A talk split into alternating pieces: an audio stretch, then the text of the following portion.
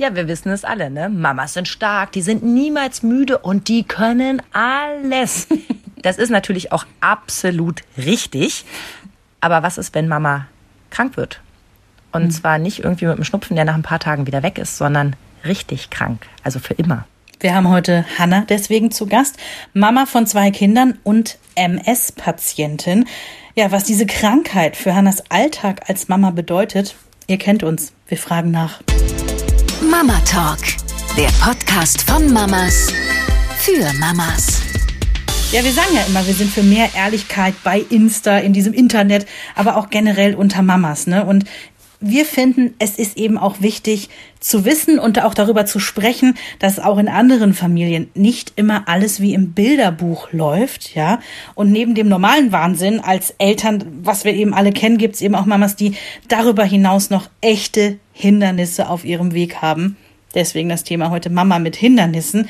Eine Mama mit MS. Ja, MS steht für Multiple Sklerose. Ich glaube, das haben wir alle schon mal gehört. Mhm. Das wabert ja immer mal rum. Es gibt dazu ähm, Tage, wo man da besonders drüber nachdenken soll. Es gibt intensive Forschungen dazu. Man liest immer sowas am Rande. Aber solange es einen nicht selber betrifft, hat man immer so gefährliches Halbwissen. Stelle ich jedenfalls bei mir immer so fest. Ja, ja, man hat das irgendwie tausendmal gehört und weiß aber auch gar nicht, nenn ein Symptom. Also da wird es ja fast schon schwierig. Auch gerade deswegen, weil MS auch die Krankheit der tausend Gesichter genannt wird, weil es eben so vielfältig äh, daherkommen kann in den Symptomen. Ne?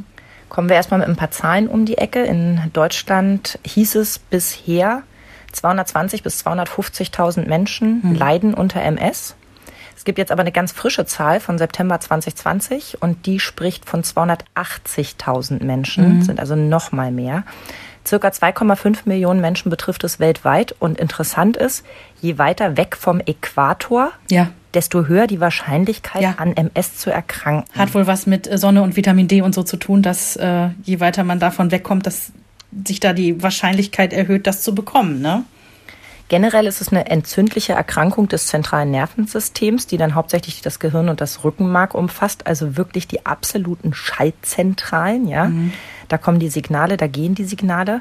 Und wenn da die Entzündungen lauern, dann laufen diese Leitungen nicht mehr richtig. Also das heißt, das eine Signal schießt es ja an irgendwas anderes. Ne? Also mhm. siehe irgendwie, weiß ich nicht, äh, hebe jetzt das Bein und ne, mhm. ne, du denkst dir das und dann passiert das einfach. Mhm. Und genau dieser Weg, der funktioniert da nicht richtig. Ja. Da krisselt's in der Leitung. Da ist das WLAN ganz schlecht und da kommt das einfach nicht richtig an. Und deswegen haben MS-Patienten häufig das Problem, dass sie stolpern, dass sie mhm. schlecht sehen können, dass sie eben eingeschränkt sind in den einfachsten Dingen. Ja, bis hin zu Lähmungen, ne?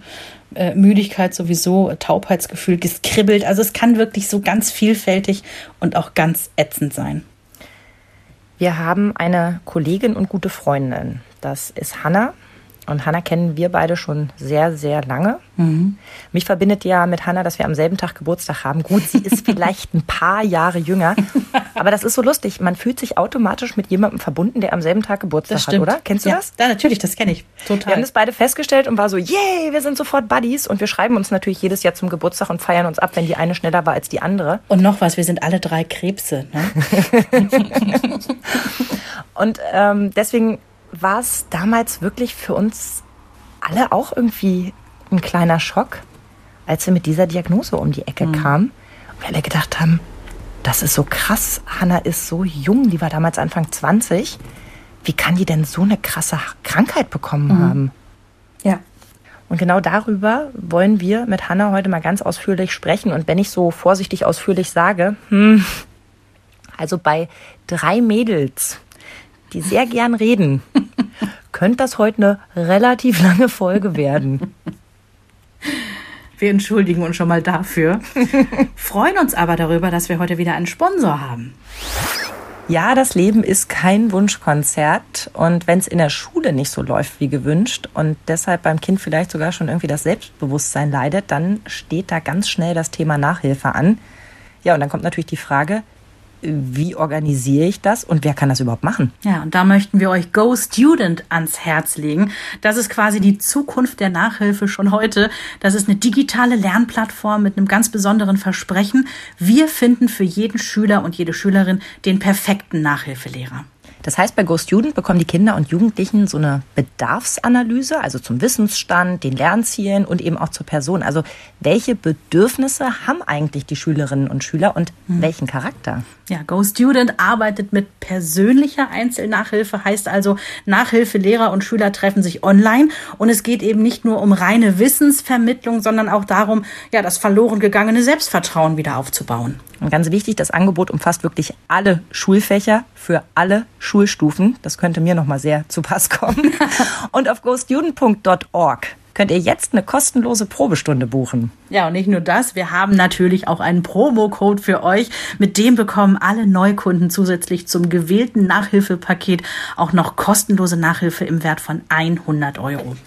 Der Code lautet, zusammengeschrieben, Mama Talk 100. Mama Talk wird da übrigens groß geschrieben, das soll ich extra noch dazu sagen. Also Mama Talk 100 auf gostudent.org. Ich hoffe, ich habe jetzt alles richtig.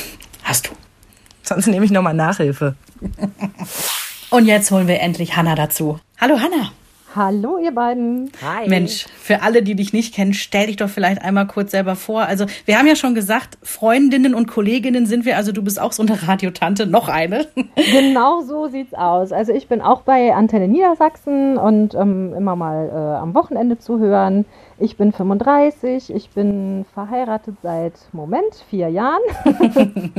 ähm, und ich habe zwei Kinder. Die große ist jetzt sechs und die kleine zwei. Genau. Und außerdem weiß ich seit elf Jahren, dass ich äh, MS habe und ähm, ja, habe trotzdem aber meine beiden Kinder bekommen. Mhm. So, und da sind wir direkt drin im Thema. Wir kennen uns schon so lange, dass ich sogar fast die Chronologie selber wiedergeben könnte. Ja. Ist aber Blödsinn, kannst du am allerbesten. Und ähm, magst du mal erzählen, wie das damals war? Also im Jahr 2010 ähm, habe ich die Diagnose im November bekommen. Ähm, und zwar war es so, dass äh, mir einfach tagelang äh, schwindelig war und ich nicht wusste, warum.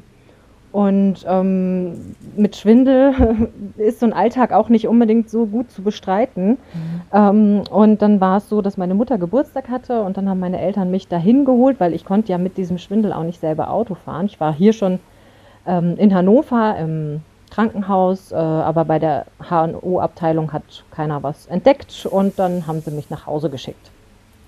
Und dann war ich bei meinen Eltern und bin dann da auch ins Krankenhaus gekommen, weil äh, es dann so schlimm mit dem Schwindel war, dass ich mich dann auch übergeben habe, weil einem da, davon dann schlecht wird. Und ähm, ja, dann ähm, musste ich im Krankenhaus ähm, ins MRT rein.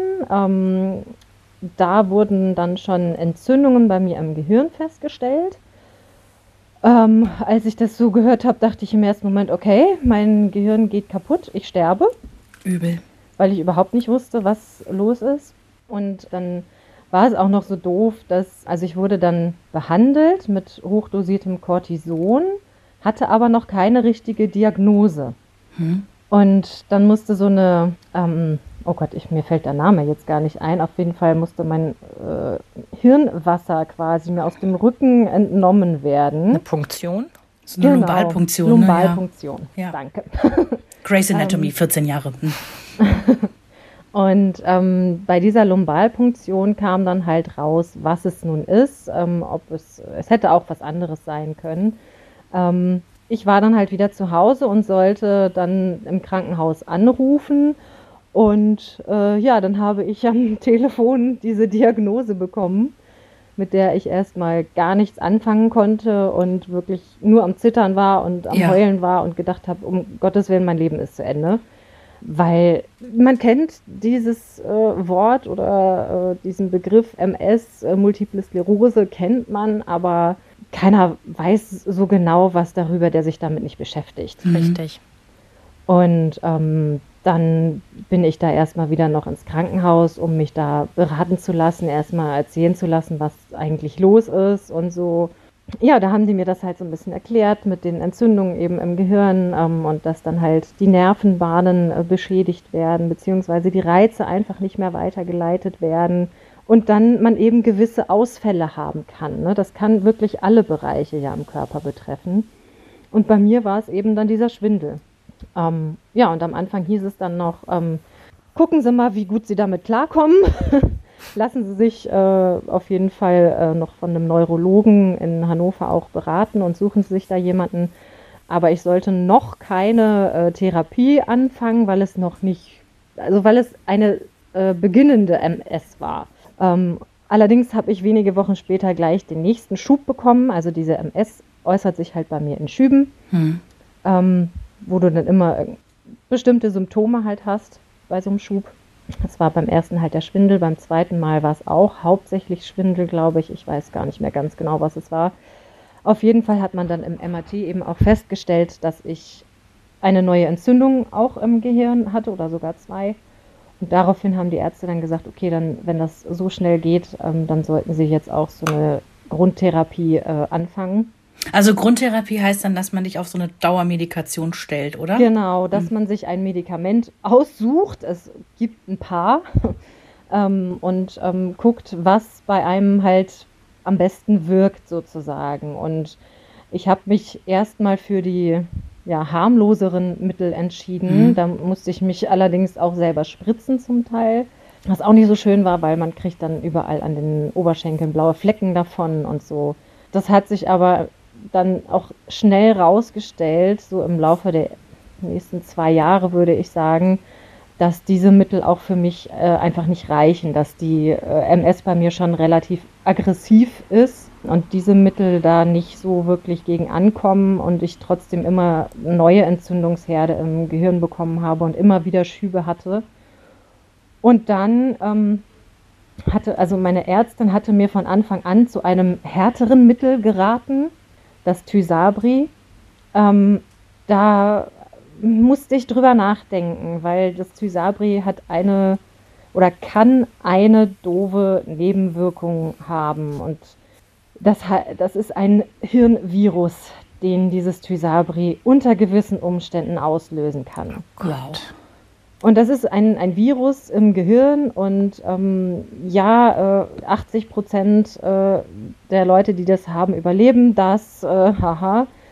Und was weiß ich, 80 Prozent davon eben äh, auch gut, äh, aber es gibt halt auch viele Leute, die dann eben davon eine Behinderung haben und so weiter. Und das war für mich erstmal so ein No-Go, dass ich gesagt habe, nee, so ein Mittel will ich nicht nehmen, weil das habe ich die ganze Zeit im Kopf, mhm. ähm, dass das irgendwie sein kann und passieren kann. Ja, so Wahrscheinlichkeitsrechnung ist auch wirklich immer ähm, ja. Äh, eine echt schwierige Geschichte. Ne? Auf jeden Fall sehr schwierig. Und es hieß halt so, dass das so, ähm, wenn man das Mittel zwei Jahre bekommen hat, dann steigt das Risiko dafür. Und letztendlich habe ich dann zusammen mit meiner Ärztin äh, mich dann doch dafür entschieden, das auch auszuprobieren und das zu nehmen. Das nehme ich bis heute. Ah. Ähm, das ist nämlich das Mittel, das wirklich hilft bei mir. Mhm. Ähm, das bekomme ich per Infusion alle fünf Wochen. Ähm, da musst du halt auch erst gucken, welche Dosierung die richtige ist und so. Das sorgt dafür, dass ich keine neuen Entzündungen bekomme. Gott sei Im Gehirn Dank. Mhm. sowie auch im Rückenmark. Es ist äh, nicht nur das Gehirn, sondern es kann auch im Rückenmark was kommen. Genau, also da habe ich dieses Tysabri genommen und das lief erstmal soweit ganz gut ähm, sodass wir gesagt haben, da bleiben wir bei. Und dann kommen wir eigentlich schon an den Punkt des Kinderwunsches. Mhm, aber ja. ich möchte noch einmal ganz kurz die Stopptaste drücken. Ja. Weil ich noch, es haben sich bei mir gerade echt ein paar Fragen aufgetan. Also erstmal, wie viel Zeit lag zwischen, zwischen dem Moment, wo du dort ins MRT geschoben wurdest, mit, oh, Sie haben da Entzündungen im Gehirn, wir wissen noch nicht warum, aber wir schauen uns das vielleicht nochmal an. Gehen Sie doch mal zum Neurologen. Wann hast du da einen Termin gekriegt? Wie lange musstest du auf die Diagnose warten? Weißt du, so diese Zusammenhänge, ja. weil man, man hängt ja da so in der Luft. Ich meine, es geht einem richtig schlecht und man hat das Gefühl, irgendwas läuft hier gerade richtig schief. Man ist irgendwie mhm. Mitte 20 man ist kerngesund eigentlich bis gestern gewesen. Ja. Keiner kann dir sagen, was das ist. Du musst doch voller Panik gewesen sein. Ja, also ab dem Zeitpunkt, wo ich wusste, ich habe Entzündungen im Gehirn, äh, war für mich echt zappenduster, dass ich dachte, um Himmels Willen, ich habe eine tödliche Krankheit. Mhm. Ich weiß nur noch nicht welche, so ungefähr. Und ich äh, weiß es nicht mehr hundertprozentig, aber es ist letztendlich habe ich diese Diagnose ja von der Ärztin aus dem Krankenhaus bei meinen Eltern da bekommen. Und da lag ungefähr dann, sage ich mal, eine knappe Woche dazwischen. Mhm. Ähm, da war ich ja dann wieder zu Hause bei meinen Eltern und naja, also ich wusste zwar, ich habe Entzündung im Gehirn, aber die Ärztin im Krankenhaus hatte mir auch gesagt, das kann man behandeln. Mhm. Das ist alles in Ordnung. So. Und mit dieser Aussage bin ich erstmal äh, ja, zu Hause bei meinen Eltern wieder gewesen, war natürlich trotzdem aufgeregt, habe aber irgendwie doch nicht mit MS oder sonst mhm. was gerechnet. Mhm. Also, Darf ich fragen, mit was du gerechnet hast? Also mir, mir, mir ist sofort so irgendwie so das Schreckgespenst Krebs irgendwie so im Kopf rumgeschwirrt. Oder hattest du gar nichts Konkretes im Verdacht? Nee, also nee, ich hatte wirklich gar nichts Konkretes im Kopf. Ich habe eigentlich fast mit nichts Schlimmem gerechnet. Hm. Ähm, ich wusste, ich habe da jetzt Entzündung, okay, gut. Im ersten Moment, oh Gott, ich sterbe, aber dann eben doch wieder dieses, okay, kann man behandeln, ist hm. gar nicht so schlimm.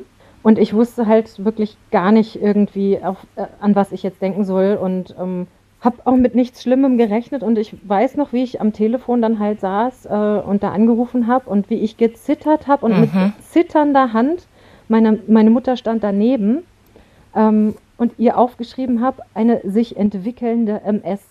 Also so zitterig habe ich noch nie geschrieben. Und wir waren beide völlig fertig nach diesem mhm, Anruf. Das glaube ich du kannst da einfach nichts mit anfangen in dem Moment.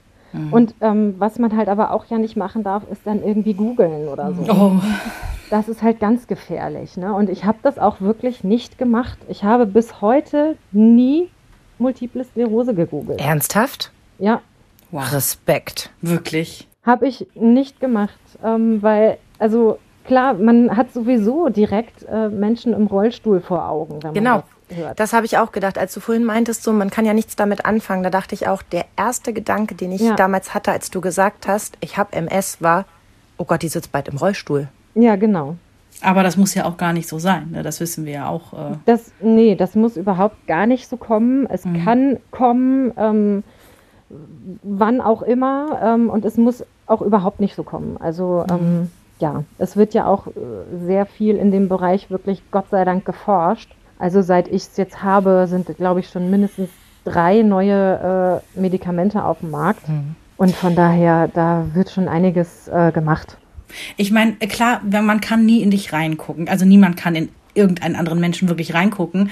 Auf uns hast du immer positiv gewirkt und äh, ganz ehrlich, eigentlich hat man die meiste Zeit ja auch überhaupt gar nicht gemerkt, dass du eine Krankheit hast. Ja? ja? Weil du kamst ja genauso fröhlich wie die Monate und Jahre zuvor kam, kamst du in Sender, man hat sich begrüßt, gelacht, gescherzt, ja. ja. Ähm, und man wusste aber, du hast MS und das ist jetzt auch irgendwie nichts, was wieder weggeht, sondern das bleibt. Ja, das ja, genau. ist äh, eine chronische Geschichte, die wirst du dein Leben lang irgendwie haben. Und dann war ja irgendwann der Punkt, ich, ich wusste ja auch relativ früh davon, dass, dass du mir sagtest, so ja und Kinderwunsch. Mhm. Erstmal war ja noch die Geschichte mit dem Praktikanten, den sie abgegrast hat bei uns. ich habe da jetzt einen Freund, aber ich kann noch nicht drüber reden. Jetzt ist das Praktikum vorbei. ja, also ich habe im November äh, 2010 habe ich wie gesagt die Diagnose bekommen und im Januar äh, 2011 habe ich äh, im Sender äh, meinen jetzigen Mann dann kennengelernt. Genau. Großartige Liebesgeschichte. Aber wie verrückt. Also ja. ich meine, eben noch ähm, war das der, der schlimmste Moment deines bis dahin ne, ja. 20, 24-jährigen Lebens. Ja, genau. Und im nächsten Moment ist es der beste Moment deines Lebens. Ja, auf jeden Fall echt verrückt, weil ähm, ich habe ihm das auch, glaube ich, am allerersten Abend, wo wir uns kennengelernt haben da in der Redaktion, habe ich ihm das sofort erzählt. Und es war für ihn gar kein Thema jetzt so, äh, ja, okay, interessant, gut zu wissen und wie äußert sich das und so weiter. Aber ähm, es war für ihn jetzt überhaupt nicht so, dass er jetzt gesagt hätte, okay, nee, mit der treffe ich mich lieber nicht. Ich bin raus. Ne? Genau. Ne? So, ja. Genau. Weil das äh, gibt es ja auch, ne? Und das ist ja auch völlig in Ordnung. Aber das war von Anfang an bei ihm halt nicht so, weil er hat gesagt, das ist eine Krankheit, die hast du und da kommst du mit klar und mittlerweile kommen wir da beide äh, mit klar zusammen. Ne? Mhm. Aber dir war schon auch bewusst, dass er ein Stück weit oder dass ein Partner eine Verantwortung übernimmt, ne? so wie du das gerade formulierst. Ja, auf jeden Fall.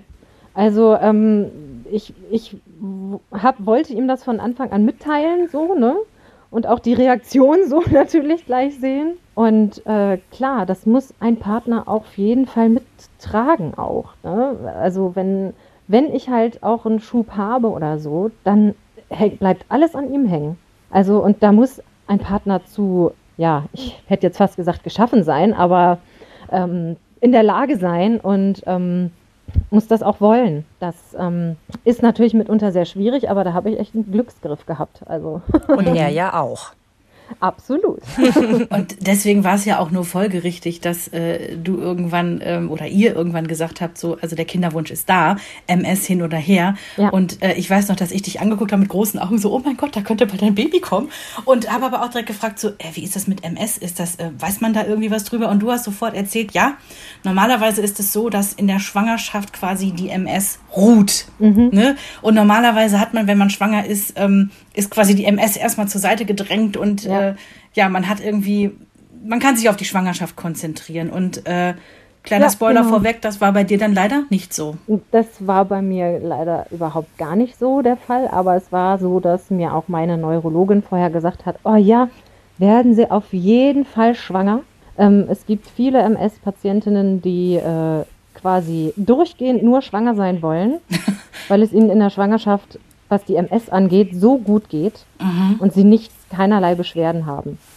Mhm. Woran das liegt, kann ich jetzt auch so nicht sagen. Das weiß man einfach auch nicht. Aber es ist halt so, dass äh, ja, die meisten Frauen es dann lieben, schwanger zu sein, weil es dann wirklich äh, ja, Ruhe hat. Ruhe gibt, die Krankheit so, ne? Und bei dir war es dann so, dass du irgendwie Monate wirklich komm, also wenn wir jetzt hier sagen, außer Gefecht, war das nicht, dass du zu Hause auf der Couch gelegen hast und die Beine hochgelegt hast, sondern du warst lange Zeit im Krankenhaus. Wir haben dich dort besucht und wenn mhm. ich daran denke, muss ich auch heute noch anfangen zu heulen, weil genau, es meinst. dir, wir müssen es, wir müssen es so drastisch sagen, dir ging es richtig, richtig, richtig schlecht. Ja. Und man wusste ja auch zu dem Zeitpunkt noch nicht, was ist, wenn diese Schwangerschaft dann irgendwann vorbei ist, das Baby auf der Welt ist, mhm. ja, und du endlich wieder die Medikamente bekommen kannst, die du eigentlich jetzt schon bräuchtest. Ja. Ähm, was bleibt, wo kommst du dann zu stehen? Was bleibt zurück von diesem unfassbar heftigen Schub in der Schwangerschaft, den du ja. nicht so behandeln konntest, wie du das hättest tun müssen eigentlich. Ja, ja ne? genau. Ne? Also es war so, dass ähm, wir wegen des Kinderwunsches mein Medikament, das Tysabri, abgesetzt haben. Ähm, das habe ich mit meiner Neurologin so abgesprochen, weil es da noch nicht genügend Erfahrungswerte mhm. zu gab, wie das jetzt ist. Ähm, und sie sagte ja auch, nein, es wird Ihnen auch ohne Medikament äh, gut gehen. So, mhm. ne? War die Annahme. und ähm, dann war es halt so, es hat halt, ihr kennt das beide sehr gut, dass man nicht von heute auf morgen gleich schwanger wird. Mhm. Bei uns war es in Anführungszeichen nur ein halbes Jahr, was es dann gedauert hat. Aber ich war dann halt schon ein halbes Jahr ohne mein Medikament.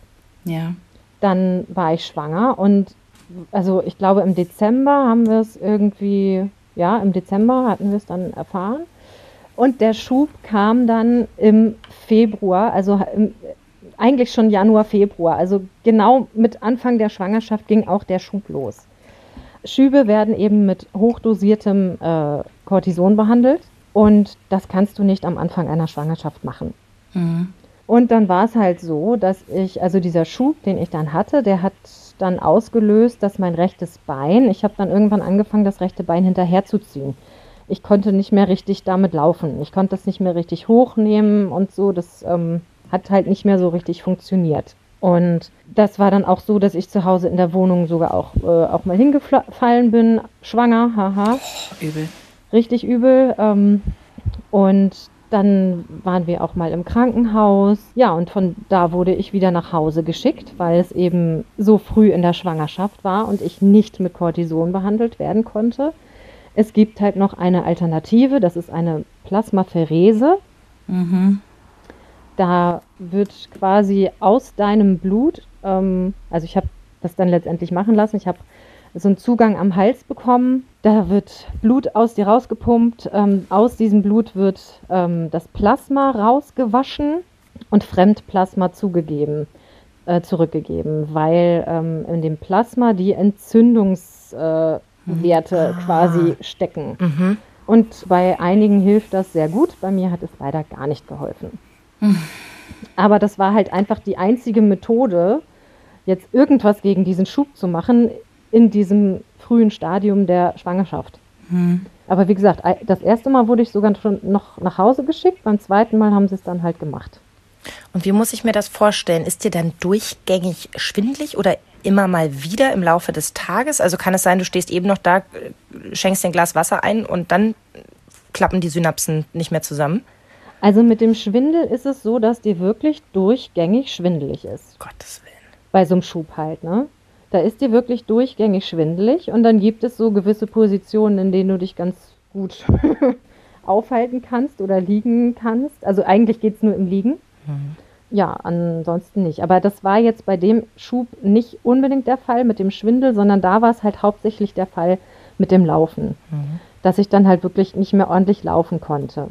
Und dann, ähm, genau, hatte ich diese Plasmapherese machen lassen, die nichts gebracht hat. Und dann wurde ich aus dem Krankenhaus direkt ähm, in eine Reha verfrachtet, ähm, wo man mir dann eben das Laufen wieder neu beibringen wollte. Also ich saß dann halt wirklich im Rollstuhl. Das muss man sich mal vorstellen. In welcher das, Zeit? Also in, äh, wie viel Zeit war da vergangen? Also ab dem März. Also Ostern warst du auf jeden Fall noch im Krankenhaus und danach bist du irgendwie in die Reha gekommen. Ja, März, April, so war mhm. das. Und da saß ich dann halt wirklich im Rollstuhl. In der Mitte der Schwangerschaft, wo man sich eigentlich so langsam Gedanken drum macht, wie man das Babyzimmer einrichtet, ja. was man so alles braucht, die Vorfreude steigt. Musste alles mein Mann machen. Ich konnte in dem Moment äh, mich um nichts kümmern. Er war alleine los, hat einen Kinderwagen gekauft, was ich richtig blöd fand, weil mhm. ich wollte das alles selber machen. Aber ich konnte in dem Moment nicht. Es, es ging einfach nicht. Also ich habe mir schon, also klar hat er mir Fotos geschickt und äh, ne, mich mitentscheiden lassen und so. Aber ich konnte ja nirgends mit hingehen. Das ging ja gar nicht. Das heißt, du fühlst dich schon so ein bisschen auch um diese Momente betrogen, die in der ja. Schwangerschaft eigentlich so schön sind. Ne? Na klar, also gerade beim ersten Kind ist man mhm. ja aufgeregt und will das alles irgendwie selber planen. Mhm. Und wenn du dazu rein körperlich einfach überhaupt nicht in der Lage bist, mhm. das ist also das hat mich schon auch sehr runtergezogen in dem Moment. Auf wen oder was ist man da sauer? Auf sich, auf seinen Körper, auf das Baby, auf, auf die Welt? Auf die Krankheit. Es ist wirklich die Krankheit, wo ich sage, es ist, muss ich jetzt mal diesen Ausdruck benutzen, es ist ein riesengroßer Scheiß. Mhm. Ich war ja Gott sei Dank im Krankenhaus und im, äh, in der Reha und war da ja ständig unter Beobachtung, sodass ich auch immer wusste, dem Kind geht es gut, so, ne? mhm. ne? Weil das ist ja, das das verlierst du ja aus den Augen irgendwie, wenn es eigentlich nur um dich geht körperlich. Mhm. Aber du bist ja schwanger, du, du, da kannst du dich gar nicht drauf konzentrieren. Zumal ich auch übelst mit Schwangerschaft Übelkeit zu tun hatte. Auch noch. Mhm. Und da noch bevor das mit dem Schub losging, auch schon im Krankenhaus war deswegen, weil es so schlimm war, weil ich gar nichts in mir behalten habe. Ähm, also von daher kann ich wirklich an dieser Schwangerschaft im Nachhinein gar nichts Schönes äh, finden, leider. Mhm. Bis auf das Ergebnis. Bis auf das Ergebnis, genau. Ich weiß, dass wir zum Ende hin haben wir alle die Tage runtergezählt und haben gedacht, ja. oh Gott, ne, also wenn es jetzt losgeht, ist alles gut. Also man hat irgendwie schon ja. so, so, äh, ja, kurz vor dem ET hat man so gedacht, Mensch, wenn es jetzt kommen würde, äh, desto eher könnte Hannah ihre Medikamente ja. auch richtig bekommen und so. Ne? Und alles wäre mit genau. dem Baby man hat auch gut. letztendlich drauf gewartet, dass ich dann auch wirklich einfach Cortison bekommen kann, damit es noch irgendwie äh, hilft und doch noch anschlägt wieder und äh, es besser wird alles. Ne? Den Aspekt haben wir jetzt nämlich ein bisschen außen vor gelassen. Als wir dich damals besucht haben, stand noch auf der Kippe, ob sich das überhaupt alles mhm. ja. wieder reparieren lässt, wenn ja, du jetzt genau. die nächsten Monate weiter diesem Schub ausgesetzt bist, weil ja. jedes Mal halt ein Stück weit was kaputt gehen kann. Ne? Eben, genau. Und das war ja halt einfach eine lange, lange Zeit, die ich dann diesen Schub hatte. Ähm, und je schneller man was gegen diese Entzündung halt tut, desto besser. Mhm. Und man konnte ja aber nichts tun. Letztendlich ist es ja dann alles noch ein Ticken schlimmer geworden, weil ich ja in der Schwangerschaft, in der Reha, noch einen zweiten Schub bekommen habe. Unfassbar. Und das war wieder so ein Schwindelschub, aber von der allerheftigsten Sorte. Da äh, habe ich geschlafen und wache morgens um fünf irgendwie in diesem Bett da auf und denke, um Himmels Willen ein Erdbeben. Das Bett unter mir wackelt, äh, was ist hier los? Und gucke an die Wand und konzentriere mich und merke, hier wackelt gar nichts. Scheiße. Das ist in meinem Kopf, das ist eine Täuschung, das fühlt sich so an, aber hier wackelt gar nichts. Und da kriegst du Panik, weil du denkst, jetzt ist irgendwas richtig schief hier. Also das kann nun auch nicht sein. Zumal du ja vorher auch schon einiges gekannt hast, ne? Ja, genau. Aber dieses Gefühl kannte ich vorher so nicht. Mhm. Es ist dann etwas besser geworden, es hat sich ein bisschen beruhigt, aber ich bin dann halt von der Reha noch wieder zurück ins Krankenhaus wieder gekommen. Mhm. Und da wurde dann nochmal eine Plasmapherese gemacht. Um zu gucken, ob es diesmal funktioniert. Ja, ja. stimmt nicht. Genau. Ich habe erst sogar Cortison bekommen, weil es dann ja ähm, schon der siebte oder achte Monat war. Mhm. Und da durfte ich dann doch Cortison bekommen und das hat bei mir halt immer gut angeschlagen. Aber zur Sicherheit wurde die Plasmapherese noch zusätzlich gemacht. Mhm. Ähm, damit man auch irgendwie alles getan hat, quasi. Ja, und dann ähm, ich glaube, vom Krankenhaus bin ich dann nach Hause entlassen worden oder noch mal kurz in die Reha, aber aus der Reha hat man mich dann nach Hause entlassen, weil die Angst hatten, ich kriege da das Baby. oh, herrlich. Also das war wirklich alles nicht, äh, äh, ist nicht zur Nachahmung äh, empfohlen. Aber man muss ja sagen, die, die Geburt an sich, es ist ja mit dem Kind und es war ja alles gut. Ne? Ja. Also Kind ist gesund da rausgekommen, genau. wo man wirklich äh, ein halbes Jahr vorher gedacht hat, so, oh mein Gott, wie, wie soll man diese Frau, die so krank ist, ohne richtige Behandlung irgendwie bis zur Entbindung hinkriegen. Und man war ja, ja irgendwie heilfroh, als dieser Moment dann ran war und es hieß irgendwie, äh, die Lütte ist da gesund ja. rausgekommen und allen geht's gut soweit. Ist ja ne? auch noch eine Woche zu spät gekommen. Ja. Auch das noch. Also genau. diese letzte Woche habe ich wirklich äh, gesessen und äh, gewartet und gewartet. Also da war echt dann auch vorbei. Äh, ich weiß noch, wie ich halt auch noch schwanger, da waren wir, äh, wir haben in der Südstadt in Hannover gewohnt. Ich bin ja dann an, an Gehstützen gelaufen. Ich konnte ja dann wieder ein bisschen laufen. Mhm. Ähm, und da bin ich dann abends, ähm, wenn es schon dunkel war und nicht mehr viele Leute draußen unterwegs waren, bin ich meine Runden um den Stephansplatz gelaufen. Einfach um zu laufen um das zu üben ne, mit mhm. meinen ähm, Gehstützen. Und dann natürlich auch, als die Kleine da war, habe ich das dann natürlich auch noch weitergemacht. Wie ist das denn? Also im Prinzip, die Kleine kam auf die Welt, ah, alles klar, Baby geht's gut, jetzt kümmern wir uns sofort um die Mutter oder wie war das? Es war ungefähr so, ja. Also ähm, sie war dann da, sie kam nachts äh, zur Welt und dann wurde natürlich erstmal geschlafen. Das, ähm, das hat, glaube ich, insgesamt sieben Stunden gedauert. Ist ja nicht so wild. Also die Geburten äh, bei mir waren eigentlich völlig in Ordnung. Ja, irgendwas muss ja jetzt auch wirklich mal irgendwie einen Stempel ja. mit positiv bekommen. Also man kann die nicht auch noch durch eine 24-Stunden-Geburt jagen. Eben, eben. Also das war, das war so gesehen völlig in Ordnung. Ähm, und äh, ja, dann wurde halt erstmal geschlafen und dann habe ich halt am nächsten Tag äh, Cortison bekommen für drei Tage. Ich konnte halt dadurch dann eben sie nicht stillen. Mhm. Weil ich gleich dann Cortison bekommen habe und auch gleich wieder mein ähm, Medikament bekommen sollte, so schnell wie möglich, damit ich da wieder ne, den Schutz bekomme. Ähm, deshalb äh, war sie dann das kleine Flaschenkind, was aber auch ganz praktisch war, weil ich ja körperlich einfach natürlich noch überhaupt nicht in Form war. Und Papa sich kümmern kann. Und genau. Papa sich kümmern konnte. Papa konnte Flasche geben äh, von Anfang an und von daher, das war schon, das war schon das Beste, äh, wie es gehen konnte dann. Habt genau. ihr als Paar in dieser Zeit über Konsequenzen gesprochen? Habt ihr danach das aufgearbeitet? Habt ihr euch irgendwo Hilfe geholt? Ich stelle mir das wahnsinnig traumatisch vor für alle Beteiligten.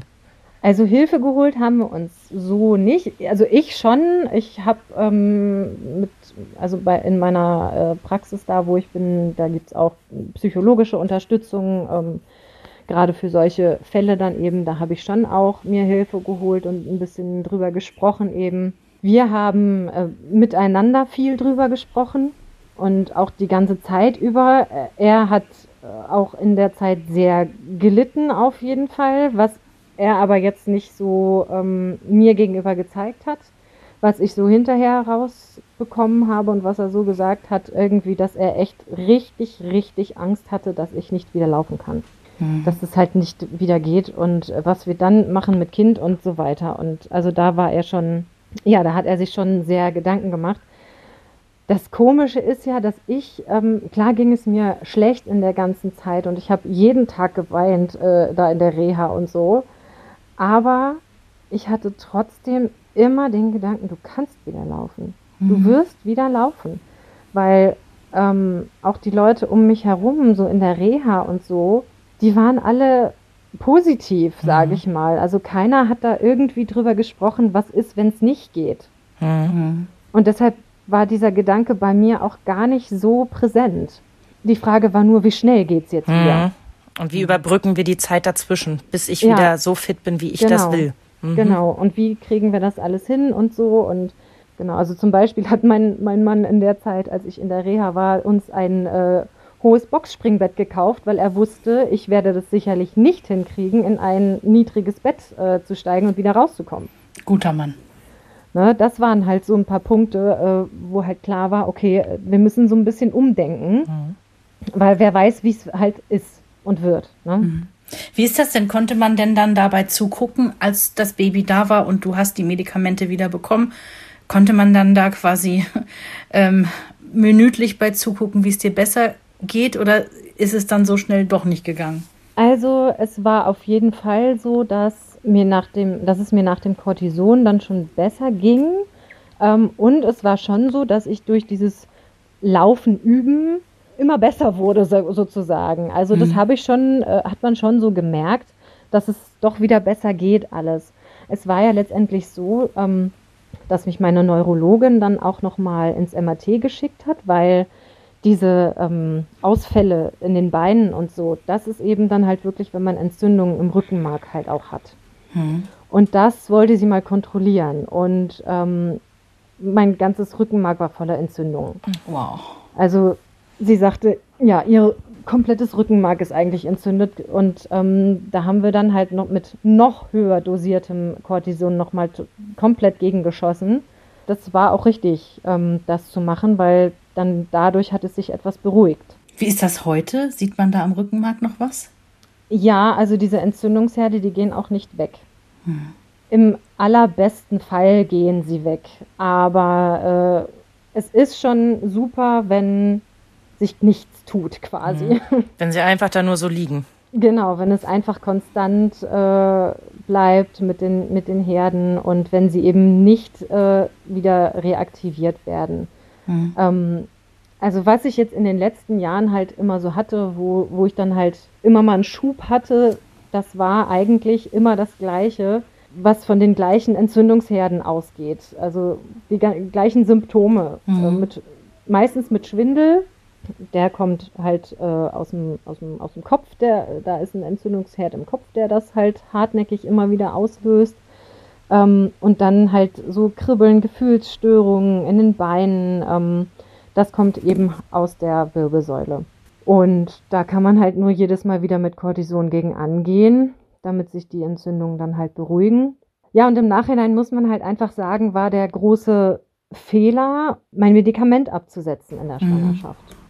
Und da kommen Weil, wir genau zu der Frage, die mir schon die ganze Zeit auf der Zunge liegt und wahrscheinlich auch jedem, der uns gerade zuhört. Ja. Nach dieser ganzen wirklichen Horrorstory. Stellt ihr euch fröhlich hin und sagt, ach komm, das machen wir nochmal. Nee, das war so nicht. also ähm, wir haben natürlich erstmal sowieso, ich sag mal, zwei Jahre mindestens habe ich ja gebraucht, um wieder äh, zurückzufinden zu allem so ich weiß noch, wie glücklich ich war, als ich das erste Mal wieder Auto gefahren bin. Mhm. Was für ein Unabhängigkeitsgefühl, so, ne? Ja. Überhaupt. Du bist ja sowieso, wenn du nicht laufen kannst, bist du ja von, äh, von allem abhängig. Also du musst ja immer jemanden haben, der dir irgendwas gibt oder äh, irgendwas macht oder dir bei irgendwas hilft oder so. Und dann so dieser Schritt wieder in die Unabhängigkeit, das war für mich äh, mhm. schon sehr, sehr schön, ähm, dass ich wieder alleine in der Dusche sein kann, alleine Treppen steigen kann irgendwie und äh, überhaupt alleine laufen kann. So, ne?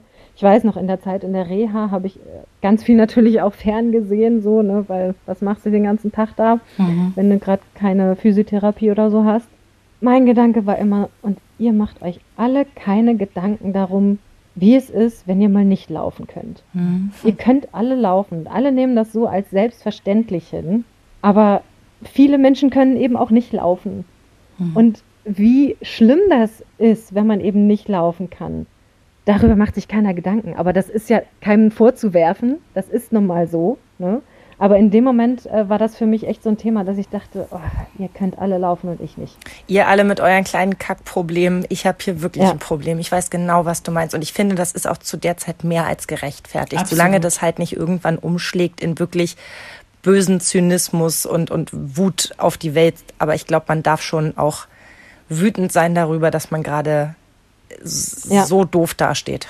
Und trotzdem war es doch so, also äh, du hast ein paar Jahre gebraucht, um erstmal wieder irgendwie so richtig reinzukommen. Ich weiß auch noch, du bist ja am Anfang ja auch immer mit ähm, ähm, Gehhilfen, sagt man das so? Ja, ja, genau. So eine, äh, ich hatte also äh, zum Schluss, äh, eine hatte ich auf jeden Fall immer noch dabei, glaube ich, ja. Ja, genau, es wird, es wird halt quasi immer weniger. Und ich weiß, dass irgendwann bist du ohne und Treppen waren noch manchmal dann ein Problem, ne, dass es ähm, halt ein bisschen langsamer gehen musste, was ja auch völlig in Ordnung ist. Und es wurde aber, also so von außen betrachtet, wurde es halt immer besser. Ja. Aber, aber dann kommt so dieser Zweitkinderwunsch. Und du weißt zwar, in der Theorie lag es in der ersten Schwangerschaft daran, dass du das eine Medikament abgesetzt hattest. Das würdest du in der zweiten Schwangerschaft nicht tun. Aber ganz ehrlich, Hanna, wie groß war da doch noch so eine Angst da? Scheiße, was ist, wenn das wieder passiert? Erstaunlicherweise war diese Angst gar nicht so groß. Du bist so krass. Ich weiß aber auch wirklich nicht, wo es herkommt. Also ähm, klar äh, habe ich nach der ersten Schwangerschaft gedacht oder auch gesagt, okay, nein, das geht nicht, kann ich nicht nochmal machen. So, ne? War für mich äh, zumindest in den ersten Wochen so klar. Aber dann äh, auch schon wieder nicht mehr. Aber war dein Mann sofort mit im Boot oder hat der äh, auch mal gesagt, ähm, Hase, ähm, sorry, aber zweites Kind, äh, vielleicht doch nicht? Ähm, nee, also er hat gesagt, wir müssen uns das gut überlegen. Ähm, auch wie es dann halt danach ist, weil zwei Kinder sind natürlich auch ähm, anstrengender als eins.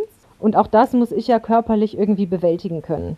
Was sind denn da eigentlich die Alltagsprobleme, wenn ich jetzt mal ganz doof fragen darf? Also ich stelle mir vor, du gehst mit kleinen Kindern zum Spielplatz, eins rennt weg und du kannst nicht, vielleicht nicht schnell genug hinterher rennen. Genau, also das ist ja heutzutage noch so, ich kann nicht schnell, also ich kann schnell gehen, aber ich kann nicht richtig laufen. Also, ne, wie, wie man halt hinter einem Kind herlaufen würde. Das war für mich immer, immer schon ein großes Thema. Äh, ob nun beim ersten Kind oder beim zweiten Kind, dass ich dachte, ich kann mit denen eigentlich nicht alleine rausgehen, weil ich kann im Notfall nicht hinterherlaufen. Das geht nicht. Das ist natürlich schon eine Einschränkung. Absolut. Ähm, weil ne, irgendwer muss ja auch arbeiten und ein Ja. bisschen Geld ranbringen. Und das, das geht ja nicht. Ich kann ja nicht äh, mit den Kindern nur komplett zu Hause bleiben. Klar bin ich, also nach der ersten Geburt bin ich mit ihr Wochen, Monate lang fast nur zu Hause geblieben, aber bin dann auch irgendwann mal, konnte ich dann auch mal selber mit ihr äh, alleine spazieren gehen und so. Und ähm, ja, das, also ja, das, das ist natürlich schon so ein Punkt, wo, wo ich sage, ich kann nicht hinterherlaufen. Allerdings ist das jetzt auch ein bisschen äh, anders geworden, dass ich so denke, okay, sie laufen auch nicht unbedingt weg. Ja, sie werden ja auch größer. Die ne? werden größer, genau. Ähm, und sie laufen nicht weg. Und wenn, dann muss ich mir eine Alternative irgendwie, muss ich mir einen Plan B überlegen. Aber ich glaube, dass Kinder das spüren. Vielleicht übertreibe Mhm. ich's, aber wisst ihr, was ich meine? Dass sie bestimmte Dinge nicht tun, die andere Kinder so machen. Also vielleicht hat man auch einfach Glück gehabt. Also vielleicht hat man Mhm. einfach kein Exemplar erwischt, das so besonders lauffreudig immer äh, weg ist. Aber vielleicht spüren sie auch, äh, wenn hier Stopp, dann Stopp. Also äh, ich habe es bei der Großen nicht wirklich gehabt, irgendwie, dass die groß weggerannt ist ähm, und die Kleine jetzt auch nicht. Ich habe natürlich immer, nach wie vor immer noch ein bisschen Angst davor, irgendwie, dass es mal passiert. Also ja, das ist schon so. Also die Kinder spüren das natürlich auch und die Große weiß ja mittlerweile auch, dass Mama immer mal wieder krank ist. Also ich, sie weiß immer noch nicht genau, ähm, was das ist, was ich habe und warum es mir dann schlecht geht, weil ich glaube, dass sie da noch nicht genug äh, ja, Aufnahmefähigkeit für hat, um das wirklich zu verstehen. Mhm. Es gibt ein ganz gutes Buch, ähm, wo das auch für Kinder so erklärt wird. Wie heißt das? das? ich, ähm, oh Gott, ich glaube, das heißt einfach ähm, S für Kinder erklärt so. Ja. Das ist so, so ein kleines Heft eigentlich nur. Und das könnte man sich halt zusammen angucken und das wäre so eine Erklärung halt. Hm. sie weiß, dass ich nicht äh, schnell laufen kann. Und jetzt ist es ja auch so, ich habe mich ja auch dazu entschieden, ähm, beziehungsweise mir war es einfach zu unsicher, äh, mit einem normalen Fahrrad zu fahren. Weil ich äh, ja auch durch diese Schwindelgeschichten dann immer so Gleichgewichtsstörungen habe und so. Und es war mir einfach, ich habe gesagt, ich fühle mich auf einem Fahrrad nicht mehr wohl, ich kann nicht mehr Fahrrad fahren. So, mit zwei kleinen Kindern aber zu sagen, ich kann nicht mehr Fahrrad fahren, hm, ist ein bisschen schwierig, weil die sollen ja selber Fahrrad fahren lernen. Ja. Und ähm, man will ja vielleicht auch mal zusammen eine kleine Fahrradtour machen oder so. Und deshalb habe ich mich halt dazu entschieden und habe mir jetzt ein Elektro-Dreirad gekauft. Ich finde das so cool. Und es macht so einen Spaß, damit zu fahren. Es glotzen natürlich alle. Also man kriegt Blicke ohne Ende, aber das, also nicht, nicht jetzt Blicke irgendwie so, öh, was ist das? Sondern einfach Blicke so, oh cool auch, ne? Wo die Leute halt sagen, das ist ja ein cooles Fahrrad und so. Ähm, und die halt einfach gucken und interessiert sind. So, Ja, ne? wahrscheinlich auch, weil man die ja nicht ansieht, dass du irgendwas hast. Nee. Ne? So, dass die vielleicht einfach nur so ein bisschen neugierig gucken, so, warum fährt die sowas? Ne? Ja, genau, genau. Ich habe davon übrigens schon ein Video gesehen. Es sieht großartig aus. Es ja, so es macht auch einfach mega Spaß, muss ich sagen. Es sehr cheffig. Eine teure Geschichte, aber ähm, ja, es war meine eigene Entscheidung, das zu machen und äh, wieder in der Lage zu sein, äh, Fahrrad fahren zu können äh, und mich auf diesem Weg hin und her zu bewegen und nicht nur entweder laufen, was ja bei mir auch ähm, nach einer gewissen Strecke nicht mehr so äh, super geht. Also wenn ich zwei Kilometer gelaufen bin, dann ha- hat mein rechtes Bein keinen Bock mehr und sagt, äh, nö, zieh mich mal schön wieder hinterher. Und ähm, ja, dann fahre ich doch lieber Fahrrad. Äh, da geht es nämlich besser. Und da Also ist sie kann ich wieder, die Freiheit. größere- Ja, eben, genau. Ich bin auch immer noch der Meinung, dass die Krankenkasse das bezahlen sollte, aber Ja, aber also dazu ganz kurz, da war ich selber zu doof. Ähm, also ich hätte es ein bisschen anders machen müssen. Ich hätte es mir äh, auf ein Rezept schreiben sollen, lassen sollen von der Ärztin und dann hätte die Kasse das aber im Vorhinein kriegen müssen Ach so. und hätte es dann wohl übernommen. Aber im Nachhinein, jetzt so wie ich es gemacht habe, übernimmt die Kasse leider gar nichts. Das ist so ärgerlich und so gemein. ja, es ist jetzt, äh, wie es ist. Ich bin froh, dass ich das Teil habe und ähm, damit fahren kann. Und äh, Jetzt reden wir die ganze Zeit ja schon von den zwei Kindern. Ich würde gerne diesen einen Schritt nochmal zurück, weil ich kann mir vorstellen, dass viele Hörerinnen jetzt denken, äh, Momente mal, wo war jetzt die zweite Schwangerschaft? Ich habe davon noch nichts gehört. genau. Also es war so, ähm, dass wir beide eigentlich unbedingt wollten, noch ein zweites Kind. Und ähm, dann habe ich halt einfach mit meiner Neurologin gesprochen und habe gesagt, wie können wir es machen, damit es nicht wird wie beim ersten Mal. Und dann hat sie gesagt, es ist überhaupt gar kein Problem. ähm, da gibt es in Bochum äh, eine Klinik ähm, und da sitzen Leute, die sich genau mit ihrem Medikament, mit dem Tysabri, äh, in der Schwangerschaft befassen und da Studien zu machen. Und äh, an die würde ich Sie jetzt mal verweisen. M melden Sie sich da einfach per E-Mail. Ähm, und dann ähm, sagen die Ihnen, äh, wie das ablaufen kann, äh, dass Sie halt auch in der Schwangerschaft dieses Tysabri bekommen.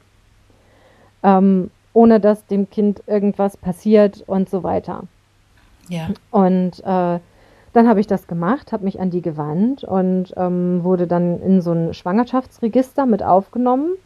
Ähm, die haben mich halt immer be mit begleitet quasi, haben mich regelmäßig angerufen, ähm, den Status abgefragt, ähm, wie es mir geht, äh, ob ich irgendwelche Symptome habe oder sonst irgendwas. Und ich musste halt den Abstand etwas vergrößern. Ähm, also statt alle fünf Wochen habe ich es alle sieben Wochen bekommen in der Schwangerschaft. Und ja, es ist alles super gewesen. Aber musstest du dich da anmelden, bevor du schwanger warst? Oder quasi bist du zur Neurologin, als du schon den positiven Schwangerschaftstest in der Hand hattest? Nee, vor, äh, vorher habe ich das gemacht. Das habe ich vorher schon so äh, geklärt erstmal ähm, äh, und habe gesagt, wir würden dann gerne bald.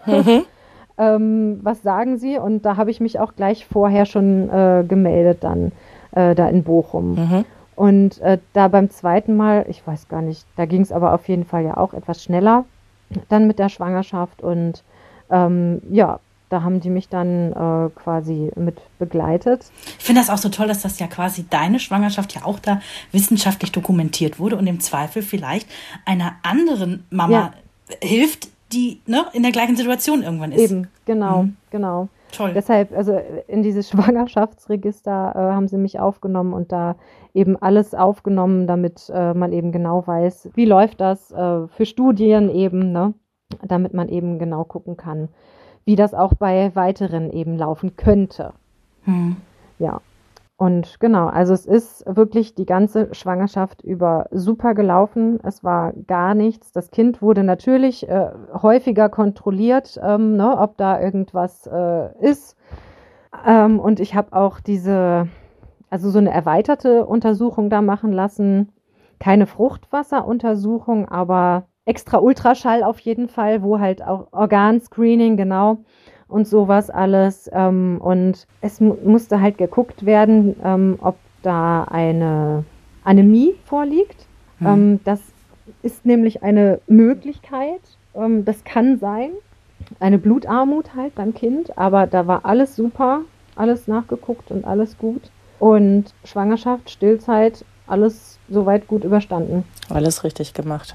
Ja. Und das hast du dir auch verdient. Das, ja. Also wenn nicht du, ja, wer dann, also ja? Ich konnte halt dann auch in der zweiten Sch Schwangerschaft einfach Dinge nachholen, die ich in der ersten nicht machen konnte. Ne? Schön. Ich habe zum Beispiel, haben wir so ein Baby Babybauch-Shooting gemacht. Mhm. Mit der großen Schwester dann auch zusammen und solche Sachen halt irgendwie. Und ja, keine Ahnung, man konnte es einfach viel intensiver wahrnehmen, diese Schwangerschaft, weil einfach, ja, ich nicht beeinträchtigt war, äh, sondern im normalen Leben stand, wie jeder andere eben auch, hm. der schwanger ist, dann irgendwann nicht mehr arbeiten und die zweite kam dann ja eine Woche früher. Auch das ist nur ausgleichende Gerechtigkeit. Richtig, genau. Gab es denn in der Babyzeit mal Momente, wo du gedacht hast, oh, verdammte Kiste, wenn ich jetzt diese blöde Krankheit nicht hätte, dann würde das alles viel einfacher laufen? Oder sagst du dir, ach komm, ey, jeder hat so seine Wehwehchen, am Ende kriegen wir sie alle groß? Beides, beides. Also es gibt sicherlich Momente, ähm, ich habe ja auch dann äh, in der Babyzeit dann auch wieder Schübe gehabt und auch also zum Ende der Stillzeit habe ich wieder einen Schub gehabt. Da habe ich sie eigentlich noch gestillt, aber bei Cortison darfst du sogar weiter stillen. Also es gab sicherlich Momente, wo ich dachte, oh Gott, diese blöde Krankheit und nee, und weil du halt auch immer nicht weißt, was, was kommt jetzt? Ne? Wachst du mhm. morgen auf und es geht dir schlecht und du hast, merkst irgendwie, da kommt doch wieder ein Schub oder so. Das ist schon sowieso unterschwellig immer da. Ne? Geht das auch so in die Richtung, was ist in fünf Jahren, was ist in zehn Jahren? Also denkst du, denkst du so weit und, und stellst dir vor, wie die Krankheit dann sein wird? Oder äh, sagst du dir einfach, jeder Tag, der jetzt erstmal auf diesem Status quo bleibt, ist ein guter Tag und wir gucken einfach so. Es ist eher das, das Letztere. Ja. Ähm, ich versuche mir keine Gedanken darüber zu machen. Ich habe neulich zufällig einen äh, kennengelernt, der auch MS hat und er sagte dann so, ja, ich gehe davon aus, dass ich mit 50 im Rollstuhl sitze. Wo ich so dachte, ähm, nee, warum? Mhm. Warum sollte ich davon ausgehen? Da, äh, und da möchte ich mir auch noch gar keine Gedanken drum machen. Mhm. Ähm, es geht mir im Moment den Umständen entsprechend gut, so was die MS angeht. Klar habe ich immer mal meine äh, äh, Schübchen, wie auch immer man das sagen möchte. Mhm. Aber ich weiß es einfach nicht, wie es in fünf oder zehn Jahren sein wird. Und ich möchte auch gar nicht darüber nachdenken, wie schlimm es sein könnte. Finde ich eine gute Einstellung. Das, ich werde es ja sehen. ja. Ich werde es so oder so sehen und ähm, ich möchte das so, wie es jetzt ist, ähm, also muss man immer gucken, dass man das Beste draus macht halt, ne? Hm. Ich, ich würde gerne eine Frage noch stellen. Ich, wir haben da schon mal privat drüber gesprochen, aber ähm, ich glaube, wir haben es jetzt in dem ganzen Gespräch, es ist nicht einmal gefallen, aber die Begrifflichkeit Behinderung. Mhm. Ne? Du, du hast, irgendwann hast du mir erzählt, dass du ja auch einen Behindertenausweis hast. Mhm. Ich weiß noch, wie ich dich völlig entgeistert angeguckt habe, weil in meiner Wahrnehmung bist du, bist du kein Mensch mit Behinderung, sondern ich weiß, dass du MS hast, aber das ist für mich irgendwie immer noch mal was anderes. Wie siehst du das selber? Wie, wie, empfindest du dich als Mensch mit Behinderung? Magst du diesen Begriff überhaupt? Wie würdest du es nennen? Ja, also ich, ich sehe mich schon irgendwo als Mensch mit Behinderung, würde ich schon sagen. Äh, und ich finde den Begriff in dem Moment auch nicht schlimm. Es ist eine Behinderung. Ähm, diese Krankheit ist manchmal eine Behinderung. Mhm. Nicht durchgehend, aber gerade in den Momenten, äh, wenn es mir dann halt mal schlecht geht oder wenn ich halt weit gelaufen bin und dann merke, ich kann nicht mehr weiterlaufen. Mhm. Oder eben in den Momenten, wo ich merke äh, oder wo ich Angst davor habe, dass ich meinem Kind nicht hinterherlaufen kann. Dann ist es schon irgendwo eine Behinderung. Es behindert mich letztendlich dann, dann im Alltag. So, ne? Mhm. Ähm, es war so, dass meine Ärztin halt auch gesagt, also meine Neurologin auch gesagt hat, von wegen, ja, nee, auf jeden Fall äh, Schwerbehindertenausweis, ähm, da kriegen sie ganz bestimmt äh, irgendwie viele Prozente, vor allem eben auch mit diesem Medikament, mit dem Thysapri mhm. und mit dem, was sie mir da alles halt äh, aufgeschrieben hat, was ich eben nach diesen, dieser ersten Schwangerschaft eben jetzt auch für Folgen davon eben habe. Und ich habe diesen Schwerbehindertenausweis, äh, 50 Prozent, mit dem Buchstaben G drauf, also für Gehbehinderung. Eben, mhm. ne? Ich setze den jetzt nicht groß für, für irgendwas ein. Stichwort ähm, Supermarktparkplatz. Da, so, ne? dafür, dafür reicht es aber auch nicht. Ach so, okay. Das, also, ne, also wenn es wenigstens mal für einen Behindertenparkplatz reichen würde. Das wusste ich gar nicht, Mensch. Nein, ähm, also ich habe diesen Ausweis und ähm, bin da aber auch völlig fein mit. Also das ist, ähm, das ist eben so. Ich habe diese Krankheit, die behindert mich in gewissen Situationen und ähm, das ist dann auch so. Also ähm, ich sehe mich jetzt nicht als, ja, also dieser Begriff behindert ist schon, ist schon sehr negativ an, angelastet natürlich. So, mhm. ne? Mensch mit Behinderung, finde ich, ist wieder was ganz anderes.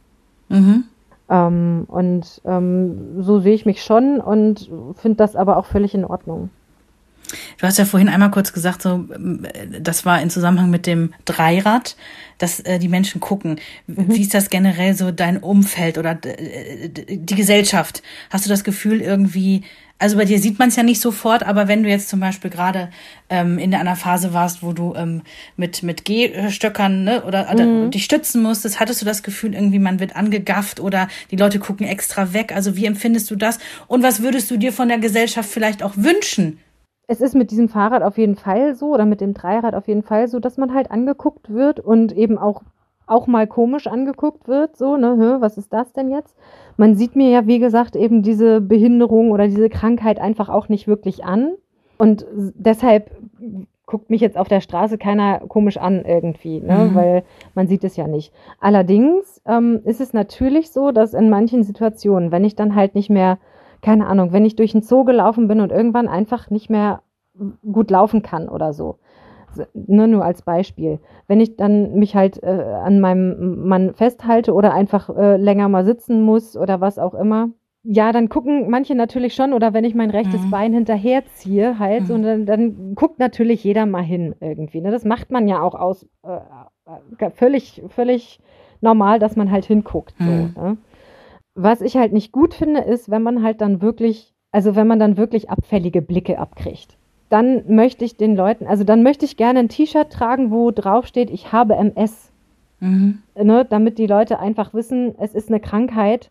Oder zum Beispiel, äh, was ich halt immer so äh, doof fand, wenn ich mit, mit Bus und Bahn gefahren bin, ich kann in Bus, im, im, Bus zum Beispiel nicht gut stehen, weil in ja. dieser Bewegung ne, und mich dann auch noch festhalten und so, da kann ich. Ja, und jeder denkt, warum will die junge, fitte Frau jetzt auf den Sitzplatz? So, mhm. ja, genau. ich verstehe. Mhm. Und das ist halt das Ding, wo ich halt gerne irgendwie das doch äh, besser finden würde, wenn man mir was ansehen könnte, mhm. quasi.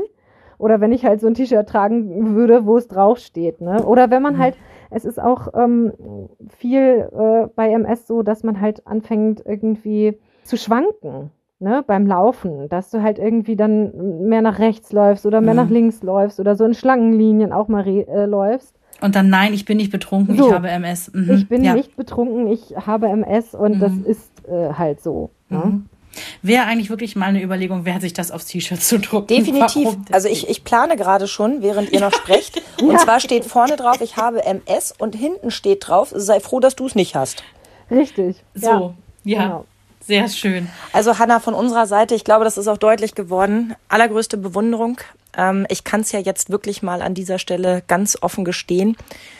Als du mir damals erzählt hast, dass du MS hast, äh, wir sind ja nur ein paar Jahre auseinander, hat mich das damals echt tierisch mitgenommen. Mhm. Und ich habe mit meinem Mann drüber gesprochen und meinte, wie schlimm ist es bitte, das so früh im Leben zu erfahren. Du musst ja alles davon abhängig machen. Heirate ich, kriege ich Kinder, mache ich überhaupt eine Berufsausbildung, lohnt sich das noch? Das ist ja so schrecklich. Und jetzt stehen wir hier über zehn Jahre später mit einer so tollen und starken Frau, mit zwei so wunderbaren Kindern, mit dem Ehemann, der die schönste Hochzeitsrede gehalten hat, die oh, jemals ja. gehalten wurde. Was für ihn aber auch ganz schlimm war, hat er mir gerade neulich gesagt. Es war ganz furchtbar, vor allem zu sprechen für ihn. Er hat das so gut ja. gemacht. Wir haben alle geheult wie die Schlosshunde. Ja, alle Frauen oh. im Raum haben geweint, alle Männer haben geschluckt und selbst mein Mann erinnert sich noch an diese unfassbare Rede. Ja. Äh, um euch kurz oh. ins Boot zu holen, ihr äh, wunderbarer Mann hat einfach ähm, ja erzählt, wie hart der Weg war und wie stark seine Frau ist. Und es war einfach nur so, so schön. Ja. Und ja. genau dieses Gefühl habe ich jedes Mal, wenn ich mit dir spreche und wenn ich dich sehe. Ja, es gibt diese Krankheit, die ein Stück weit deinen Alltag behindert, aber du lässt dir von der gar nichts vorschreiben. So. Nee. So. Möchte ich auch nicht. Es ist, also ich muss schon sagen, es ist so, wenn ich halt wieder merke, ich habe irgendwie Symptome und da kommt ein Schub, dann ist es schon so, dass ich auch nicht sofort sage, ah, oh, das schaffe ich aber, sondern dass ich natürlich auch meine Momente habe, wo ich dann sage, oh Gott, das ist, ich kann nicht mehr so, ne? Solange jedes Mal hinterher doch wieder alles gut ist, habe ich halt auch äh, immer diesen Gedanken im Kopf, es wird alles wieder gut. Gute Einstellung. Ja, und danke, dass wir sprechen durften, liebe Hanna. Du bist so ein so positiver, toller Mensch. Ähm, ja, du behältst dir das sowieso, das müssen wir nicht sagen dazu. Mhm. Aber, aber danke, dass wir ähm, ja, deine Geschichte hier an dieser Stelle mal so ein bisschen auf, aufrollen durften mit dir zusammen. Das hat ähm, Spaß gemacht und vielleicht inspiriert es sogar den einen oder anderen. Ja, sehr gerne. Und dass das heute ein bisschen länger wurde, das war ja von Anfang an klar. Wenn drei Radiotanten aufeinandertreffen, dann können Natürlich. wir uns nicht kurz halten. Wenn ihr uns was mitzuteilen habt, hey, sehr, sehr gerne. Instagram, Facebook, ihr kennt ja diese verrückten Social-Media-Kanäle in diesem Internet, das mir die Verena immer ans Herz legt. Und äh, dementsprechend freuen wir uns sehr, wenn ihr uns schreibt, wie hat euch die Folge gefallen? Kennt ihr vielleicht selber jemanden, der auch eine Krankheit hat und seinen Familienalltag wuppt? Lasst uns das gerne wissen. Wir hören uns in sieben Tagen schon wieder. Hurra! Yay, yay, yay. Und bis dahin, ciao, ciao. Tschüss. Mama Talk, der Podcast von Mamas für Mamas. Eine Antenne Niedersachsen Produktion.